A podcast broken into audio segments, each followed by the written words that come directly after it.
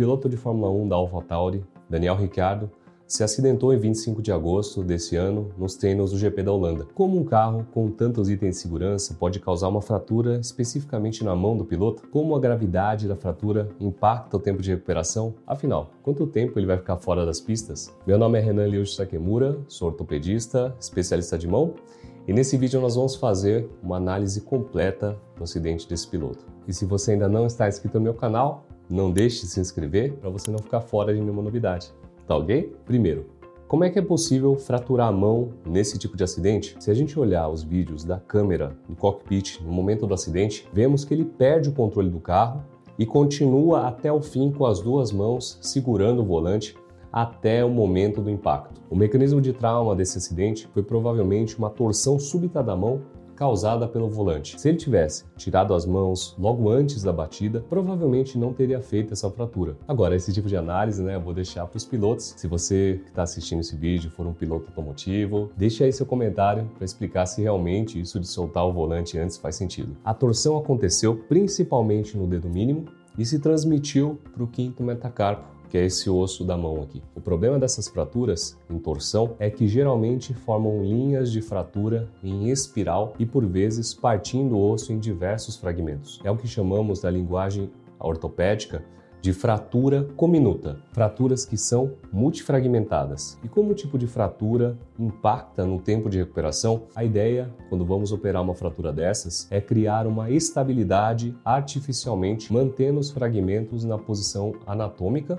ou aceitável enquanto o próprio corpo une os fragmentos. As fraturas que têm somente um traço, chamadas de fraturas simples, quando operadas, têm mais estabilidade após a cirurgia e permitem que a gente seja mais agressivo nos movimentos depois da cirurgia, colocando para movimentar e reabilitar os dedos mais rapidamente. São casos que 6 a 8 semanas após a fratura já estão quase em ponto de alta fazendo uma cirurgia de reabilitação de primeira classe. Quando as fraturas são multifragmentadas, já não temos a mesma estabilidade após a cirurgia. A forma como ele machucou já aumenta a suspeita que esse foi o caso dele, e a imobilização que ele mostrou após a cirurgia também ajuda a suspeitar isso. Veja que ele tem uma cinta prendendo os dois dedos juntos. Isso é chamado de esparadrapagem. Nesse caso, é usada para impedir a rotação do dedo mínimo. Como ele colocou placa e parafuso, como sugere incisão na mão, e ainda teve que usar a esparadrapagem, o cirurgião de mão devia estar lidando com uma fratura multifragmentada grave o suficiente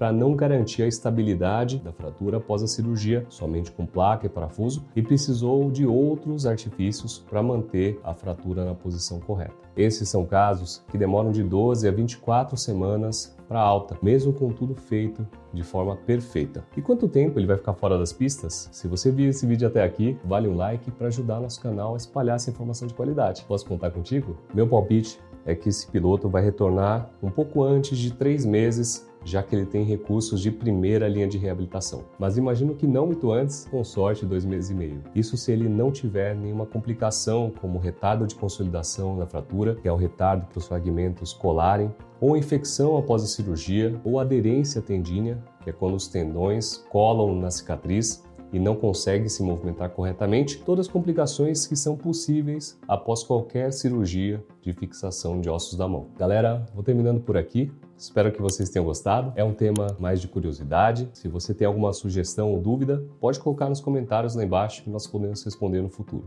Valeu? Um abraço.